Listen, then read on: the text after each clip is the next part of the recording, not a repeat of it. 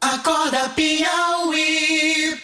Ontem o Partido dos Trabalhadores foi às urnas. Os seus filiados foram votar no, na eleição do Diretório Municipal e já também definiram como será a forma ou quem serão, quem será o presidente do Diretório Estadual no estado do Piauí. E a eleição, a eleição na verdade, é, nacional, né? Você tem é. um, o Brasil inteiro, o Partido dos Trabalhadores foi às urnas ontem para essas escolhas. Lembrando que o Partido dos Trabalhadores tem um procedimento que é essa escolha interna aberta para depois aquele procedimento que é consagrado na, na legislação, em que ele, que ele apenas cumpre por formalidade.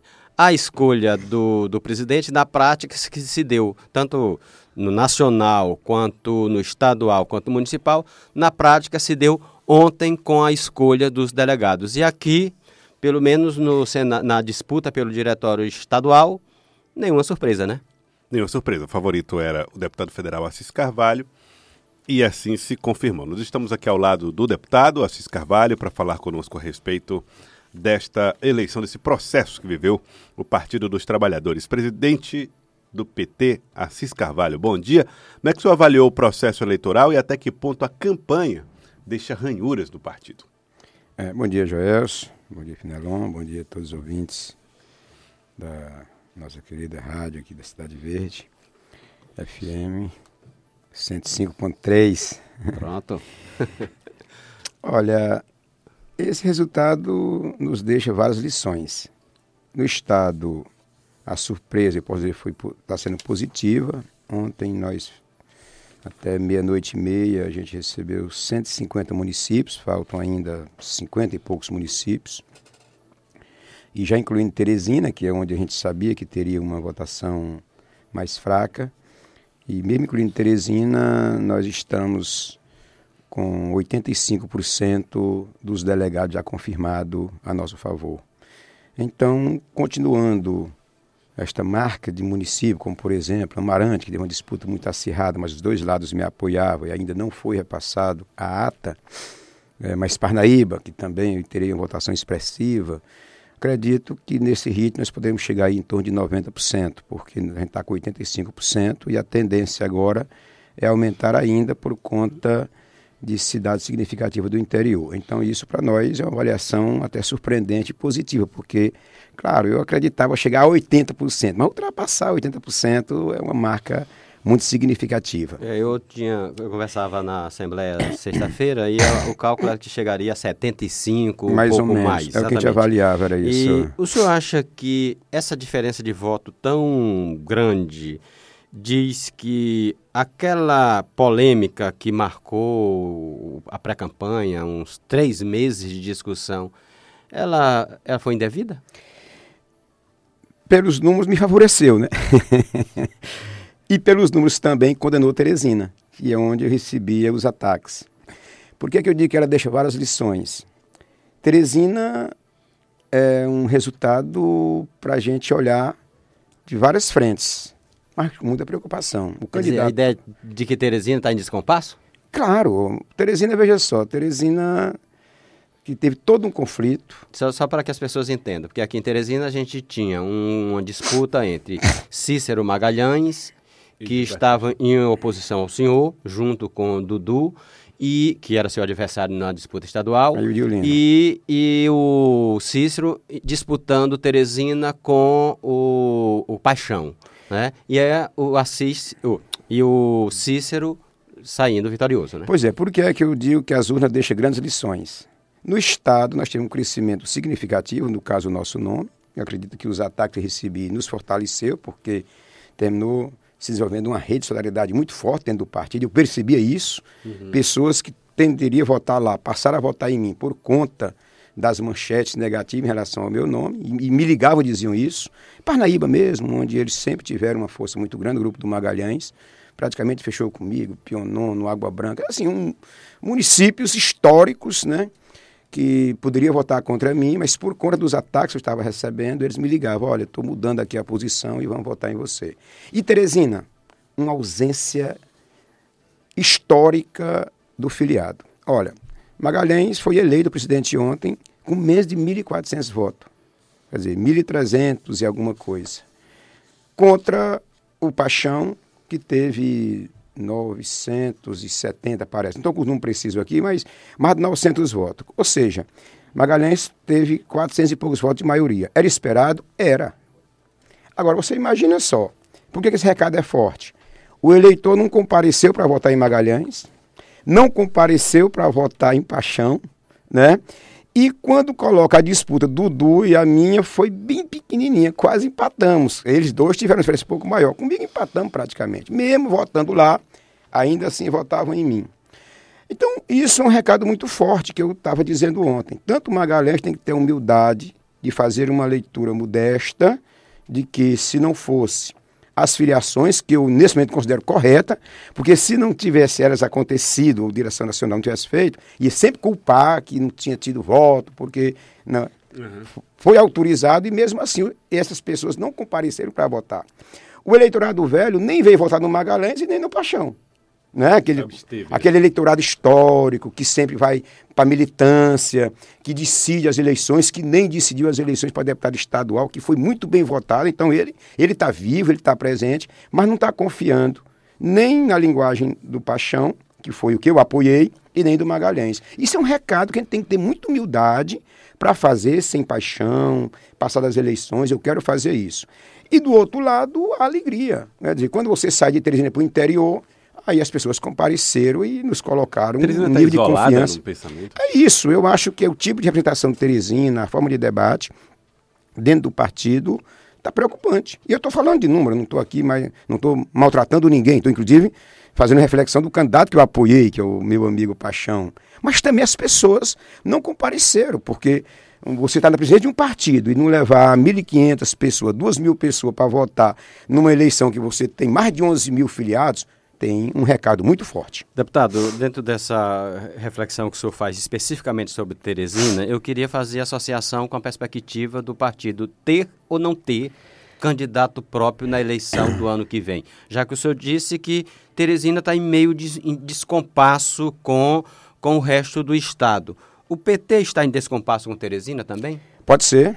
É isso que nós queremos analisar com muita humildade. Eu vou ter que estar ouvindo os velhos companheiros do PT, chamar meu grande conselheiro Antônio José Medeiros, que é um pensador, para a gente poder sentar, minha vice-governadora Regina, que sempre faz uma análise muito correta. Então, o que eu estou imaginando sobre Teresina, respeitando o resultado, está decidido, o Magalhães é o presidente, mas diante da ausência do filiado, eu preciso, como presidente estadual, fazer uma rediscussão com petistas históricos. Eu vou ter que procurá-los na capital. na capital, porque o recado foi muito forte.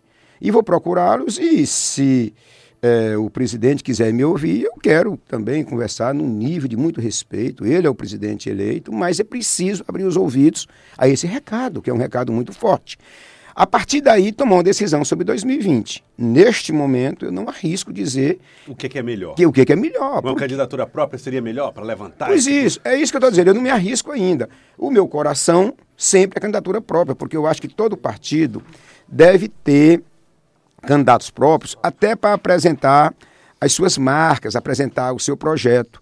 Mas em Teresina a gente tem que olhar com muita humildade, uhum. porque está se transformando um partido mais de gabinete com essa. E eu estou falando o resultado das urnas, diante disso. Né? Não estou aqui maltratando, mas dá para perceber de uma forma muito forte de que o filiado histórico, aquele que constrói o PT em Teresina, aquele que em 2018 saiu para votar em Wellington, saiu para votar em Haddad, veio votar em mim, veio votar nos estaduais e nos federais, e agora disse, na instância do partido eu não vou porque essas, nenhum lado nem o outro me representa. Eu, assim, é a leitura que eu estou fazendo, pode ser com muito respeito, eu quero também ouvir a análise depois do uhum. Paixão, do Magalhães, para que, que eles pensam sobre isso.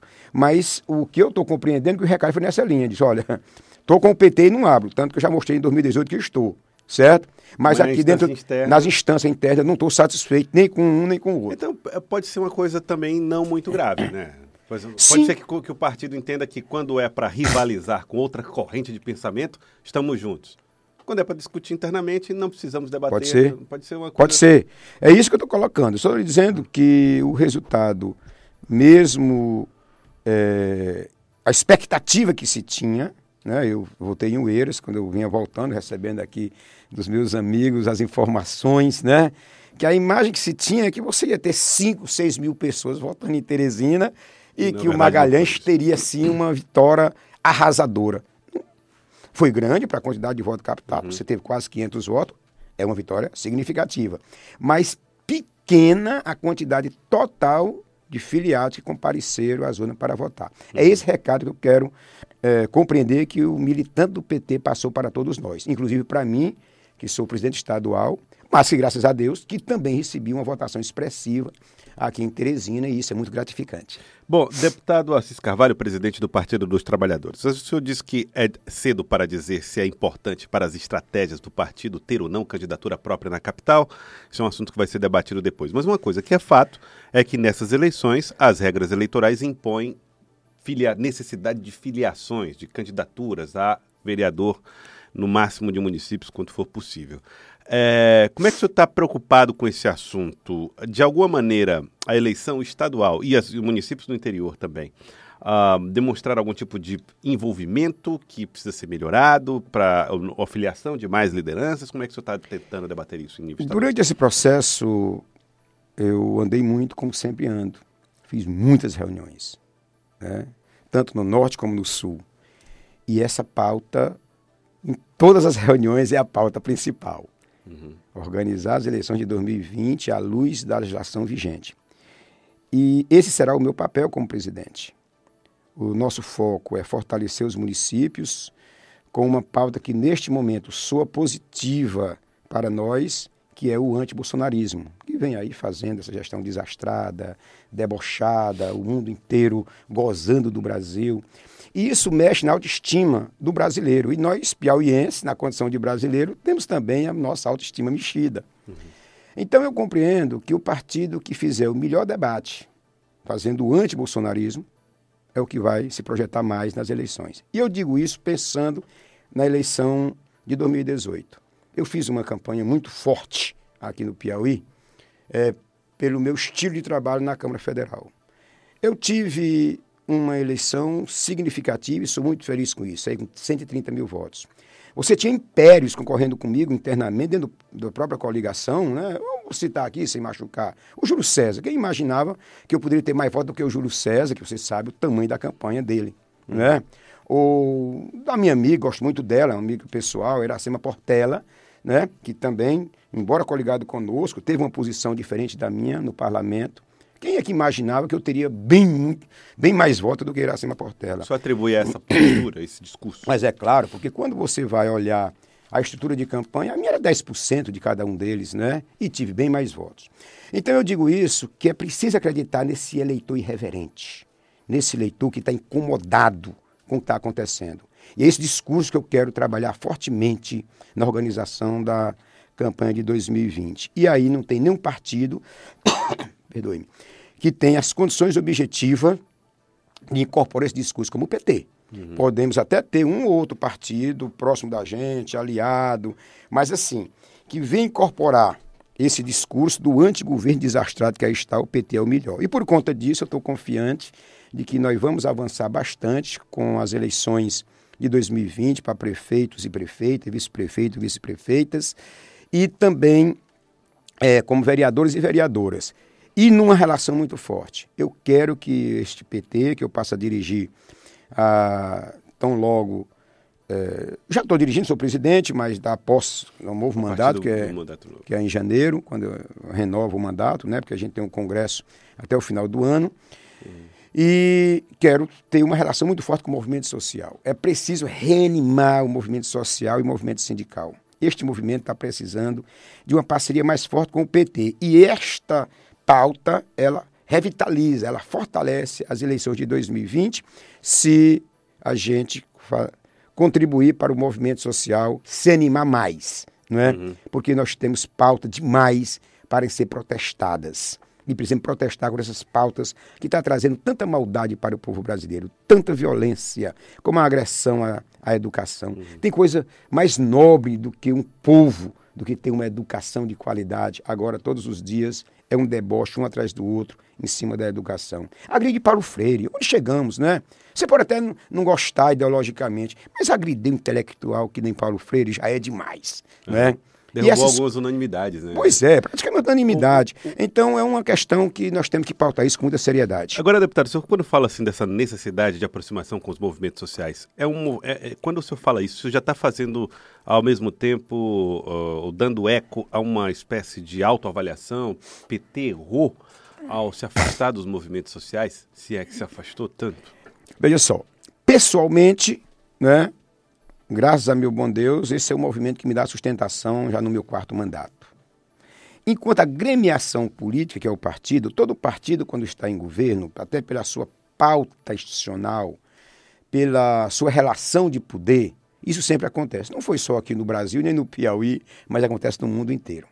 Uma coisa é eu discutir o deputado Assis enquanto presidente do PT para poder cada vez mais ajudar a relação com o movimento social. Outra coisa é discutir governo, que eu não estou discutindo. O governo que tem que discutir é o governo, é o governo do meu partido, né? mas eu tenho dialogado que precisa ter uma relação mais estreita. E, como presidente do PT, esse debate eu quero fazer. Agora, também eu não estou imaginando um movimento social que fique a depender sempre de governo. Uhum. Eu quero um movimento social que seja respeitado pelo governo, e a gente compreende que no Piauí é, tem que melhorar ainda mais, né? mas que tenha pernas próprias, que tenha vida própria, porque independentemente de governo. Porque ele deu uma enfraquecida né, com a saída do governo. O movimento social deu uma, uma recuada. Sim. Essa recuada que o senhor não quer ver. É isso que eu não quero ver. Eu quero que o movimento social cada dia avance mais. Eu quero ver LGBT indo para cima, eu quero ver as mulheres animadas, eu quero ver quilombolas abraçando as pautas que lhe diz respeito, eu quero ver o trabalhador rural reivindicando aquilo que lhe é direito, eu quero ver os ambientalistas mostrando a cara. Quer dizer, eu estou colocando aqui situações que a gente precisa encontrar. E o que é que eu tenho que fazer? Qual o meu papel enquanto uhum. parlamentar? e enquanto presidente do partido. Então, essa discussão que eu quero fazer. Agora, o grande problema que a gente tem também é que quando você é governo, a forma de diálogo de um movimento social com um governo que se aproxima de você, ele termina sendo tão diferente. Ele é diferente porque são parceiros, é que nem diálogo de irmão com irmão, não é? Você critica o irmão, mas não critica com a força necessária, muitas vezes, quando o irmão erra.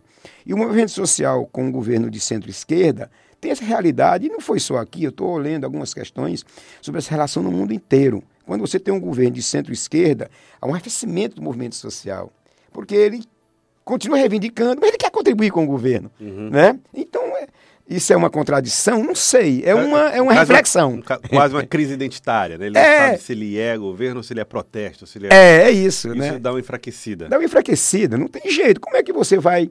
É, o, o, a CUT tem lá suas pautas e são justas. Hum. Mas, mas todo mundo sabe que a CUT tem uma relação pró-PT. O PT está no governo, ele bate, mas né, de um jeito diferente. E às vezes isso desanima o sindicalista. Ah, mas virou pelego. Aí vem logo essa coisa então, toda. Tem né? conflito na relação, né? É, tem conflito na relação. E essa questão a gente tem que falar olho no olho, né? Sem meias palavras. Porque se a gente não trata do assunto com a transparência necessária, a gente não consegue organizar. E é esse o meu papel e eu quero contribuir com isso. Tá certo. Oh, bom, vamos passar aqui um pouco para a pauta nacional, deputado Assis Carvalho, porque agora o Brasil começa a discutir reforma tributária, uma vez que a reforma da Previdência, embora não tenha sido aprovada ainda no Senado, mas é tido como um assunto superado dentro do Congresso diante dos entendimentos entre as forças partidárias. Mas a reforma tributária está caminhando ainda bem na sua gênese. Uh, o, senhor, o que, que o senhor prevê no Congresso Nacional em relação à reforma tributária? Tramitação Olha, rápida, como foi a da reforma da Previdência ou não? Pois é. Vamos por parte. Porque às vezes no... a narrativa é uma coisa perigosa. Eu defendo reforma tributária, sim. Uhum. E de repente posso votar contra a reforma tributária, que aí está. Certo. Ah, mas como é que você diz que defende e vota contra? Sim, mas eu defendo a reforma, mas nem sempre a, a reforma que eu defendo não é a reforma que está na mesa. Então a gente tem que sempre fazer esse diálogo que eu sempre fiz sobre a reforma da Previdência. Eu defendo a reforma da Previdência, sim. Eu sou contra, é essa reforma que foi apresentada. Essa aí eu voto tantas quantas vezes necessárias contra essa reforma, porque ela é maléfica para o povo brasileiro. Então, sobre a reforma tributária, eu penso que é uma das reformas mais complexas de um país, especialmente um país que nem o Brasil. Porque o, quem vai votar a reforma tributária tem seus interesses pessoais majoritária, que é a grande elite. Você acredita que a elite vai votar contra a elite? E o que é isso? Né? Aí você pode, ah, esse debate de elite assim, já está meio cansado Uhum. tal. Mas qual é a outra palavra que substitui? Porque para deixar, vamos colocar bem claro. Eu não posso votar em reforma tributária que os, que os estados mais elitizados, que se apropriam do modelo vigente, continuem defendendo isso, que é o chamado cobrança de imposto na origem. Porque um projeto como esse, ele beneficia principalmente São Paulo, mas ele beneficia praticamente o centro-sul, não é? E aí, se ele está prejudicando o meu Nordeste, eu não tenho como votar isso. E qual é o contraponto, Assis? É o IVA. É o imposto de valor agregado, onde você possa fazer o pagamento no destino. Mas também não é pagar o destino de qualquer jeito. Eu não posso vo- votar uma reforma tributária que você continue tributando o consumo. Eu preciso de uma reforma tributária que você possa tributar o patrimônio, a grande fortuna, a herança. Olha, Joel, tem coisa mais ridícula do que a participação de lucros e dividendo ser isentado de impostos. Sabe o que significa isso? É assim. Uma empresa, no final do ano, quando ele pega os lucros e dividendo para repassar para os seus proprietários, esse proprietário recebe esse dinheiro líquido e não tem tributação. Agora, o empregado da empresa, quando ele recebe a participação dos lucros, ele é tributado em imposto de renda até 27,5%. Ora, veja só o absurdo. O mesmo dinheiro que ficou para o empresário, ele não paga nada. O que ficou para o, o trabalhador é tributado. Isso é justo? Isso é uma lei de Fernando Henrique Cardoso de 95, foi criada para o Congresso, e é 1 trilhão e 400 bilhões de reais a projeção de 10 anos que suga isso do povo brasileiro. Eu posso concordar com isso? Eu não posso concordar com isso. Apenas para colocar dois exemplos claros, que é um confronto de imposto na origem e no destino ou exatamente a tributação das pessoas e do empresário. Eu estou dando um exemplo claro. Olha, a reforma tributária ele é um debate tão antigo que você sabe por que, que foi enforcado e esquartejado Tiradentes? Porque ele ousou enfrentar a tributação, que era questão do quinto. Já naquela época, ele foi esquartejado porque colocou o dedo numa tributação que mexia com o interesse da elite. Será que essa elite mudou? Eu não acredito. Pelo que a gente está vendo aí no dia a dia, ela está cada dia mais assim, com sede de arrancar o sangue dos mais humildes. E se revelará muito forte no debate da reforma da Previdência. Ou, me permita, da tributária. Então, eu estou deixando aqui, tentando trabalhar um sentimento que não me manda eu abraçar uma reforma tributária de qualquer jeito. Eu defendo a reforma, sim. Mas eu não posso concordar com uma reforma, que eu sou autor de um projeto, por exemplo, que é, eu quero tributar os automotores aquáticos e aéreos, que é a minha PEC 140. Porque tem sentido, onde você tem um helicóptero, um jatinho de luxo, você não paga o imposto. Mas quem compra uma moto ou um carrinho popular paga. Isso é justo? Isso não é justo. Então é esse debate que eu quero ter a oportunidade de olhar nos olhos né, desses que vão votar comigo, lá nas comissões necessárias, e fazer essa provocação. Isso vai mudar? Não, porque estão votando a interesse deles, que são elite. Eu não sou elite, eu vou votar em defesa do interesse dos estados mais pobres e das pessoas mais pobres. E aí é por isso que eu não tenho grandes ilusões que a gente tenha a reforma necessária, embora eu vou lutar por ela, mas eu não tenho grandes ilusões. Quero agradecer, muito obrigado ao deputado Assis Carvalho, aliás, aniversariante de hoje, hoje 9 de setembro, parabéns pelo seu aniversário, deputado. Obrigado pela participação aqui conosco. Ô, Gerson, muito obrigado. Realmente, hoje é o meu aniversário, 9 de setembro, com muita alegria, completando 58 anos, né? É, graças a meu bom Deus, agradeço a minha família, aos meus amigos, pelo carinho que sempre têm é, depositado nos meus ombros, né? E solidário na minha caminhada. Então, muito obrigado e peço a bênção de Deus para todos nós. Tá, parabéns, felicidades, deputado. Obrigado pela participação aqui na Rádio Cidade Verde. Agora são 7 horas e 33 minutos.